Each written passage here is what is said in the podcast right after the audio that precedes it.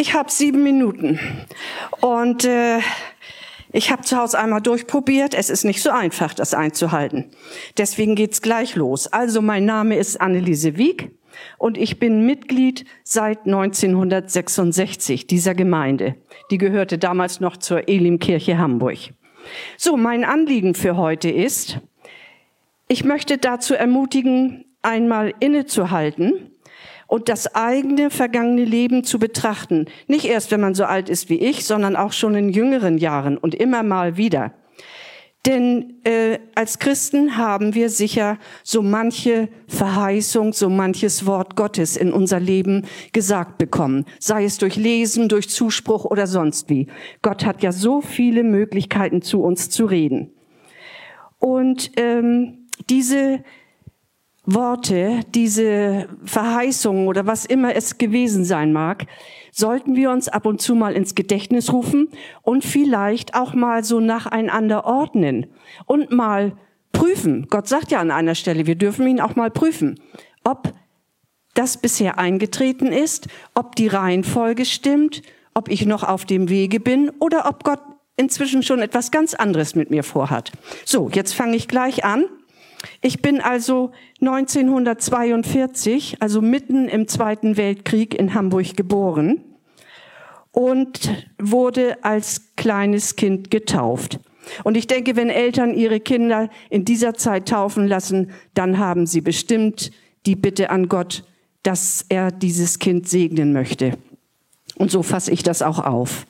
Und da wurde mir als Taufspruch zugesagt, das Matthäuswort 28, 18 bis 20. Da sagt Jesus, mir ist alle Macht gegeben im Himmel und auf Erden.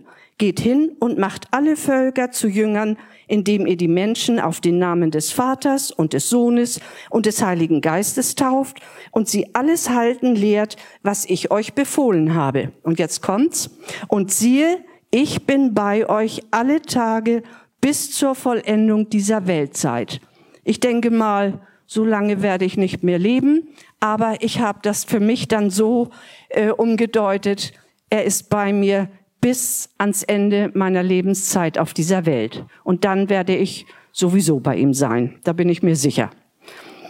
Dann ähm, kamen wir, wir wurden ausgebombt aus Hamburg und das war wirklich auch eine Bewahrung, denn das war die Zeit, als die Engländer ihr Bombardement Gomorrah gestartet haben. Das war ein ganz schlimmes Unternehmen.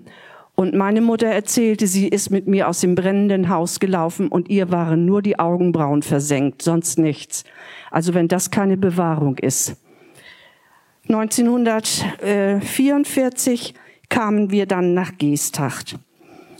Und in der Zeit wurde oben am Sparkenberg eine, ein Kirchengebäude eingeweiht. Nicht diese Kirche mit dem spitzen Turm, die wurde erst 1961 gebaut. Aber wenn man durch diesen Durchgang geht am Sparkenberg, kommt man an einer Kindertagesstätte vorbei. Und das war damals unser Kirchengebäude. Und da bin ich circa zwei Jahre zum Kindergottesdienst gegangen. Ich bin dort sehr gerne hingegangen. Und ich habe sehr gern die biblischen Geschichten gehört und ich wollte Gott auch gefallen. Ich wusste ja nichts von Wiedergeburt und Bekehrung und solchen Dingen. Aber in den Geschichten kam es oft vor, dass gesagt wurde, Gott liebt die Armen. Und ich habe zu Gott gesagt, lieber Gott, ich möchte dir gefallen, aber ich möchte nicht immer arm bleiben. Denn ich bin in armen Verhältnissen groß geworden und da habe ich gedacht, also wenn Gott von mir verlangt, dass ich mein Leben lang arm bleibe, dann weiß ich nicht, was ich mache. Und äh, aber wie gesagt, ich bin trotzdem sehr gern hingegangen. 1957 wurde ich dann dort in dieser Kirche konfirmiert und da bekam ich auch einen sehr schönen Konfirmationsspruch, den hörten wir am letzten Sonntag als Segensspruch und zwar aus Josua 1 Vers 9. Ich habe es dir doch geboten, sei mutig und entschlossen, habe keine Angst und bange nicht, denn der Herr, dein Gott, ist mit dir auf allen deinen Wegen. Und auch das passt ja zu dem ersten Verheißungsspruch, den ich bekommen habe. Dann 1966 wurde auf dem kleinen Sportplatz, der sich befand, wo jetzt die Sporthalle an der Berliner Straße ist, da führte die Elim-Gemeinde Hamburg eine kleine Zeltevangelisation durch. Dort bin ich hingegangen und da habe ich mein Leben bewusst Jesus übergeben. Und im Dezember wurde ich dann noch einmal getauft. Ich habe es getan, weil ich die Kindertaufe als Segen, als Segenszusage von Gott äh, aufgefasst habe. Und jetzt wollte ich mich dann auch wirklich taufen lassen, so wie es in der Bibel steht. Und da bekam ich den Spruch aus Psalm 37, Vers 37, Darum bleibe auf Gottes Wegen und halte dich recht, dann hast du als Mensch des Friedens eine Zukunft. Das habe ich, ich muss ehrlich sagen, damals ein bisschen als Drohung aufgefasst. Äh, in der Luther-Übersetzung klingt das auch noch anders. Ich lese meine Sprüche jetzt nach der Bohns-Übersetzung. Also da habe ich immer gedacht, Herr, was mache ich falsch, dass du mich so, so ermahnst. Aber ich denke mal, wenn ich jetzt diese Version äh, lese, darum bleibe auf Gottes Wegen, das steht auch schon in dem Zuspruch von 1. Josua 9. Denn wenn man das mal im Kontext liest, vorher sagt Gott zu Josua, halte dich an das Wort, dann wirst du auf deinen Wegen Glück haben. Und dann sagt er, du brauchst keine Angst zu haben. Also insofern stimmt das schon. Dann äh, drei Jahre später, 1969, ähm, wurde ich sehr schwer krank. Und ich lag im Krankenhaus und guckte an die Decke, da hing so eine Lampe runter mit einer großen Glocke dran. Aber ich habe vier Lampen gesehen. Also es war nicht einfach, es war eine Gehirnentzündung. Und während ich da diese vier Lampen anstarrte, hat Gott ganz klar zu mir diesen Vers aus 1. Petrus 2, Vers 24b gesagt, durch seine Wunden seid ihr heil geworden. Und ich war, glaube ich, zum Schluss noch die Einzige, die an Heilung geglaubt hat, obwohl es immer schlimmer wurde.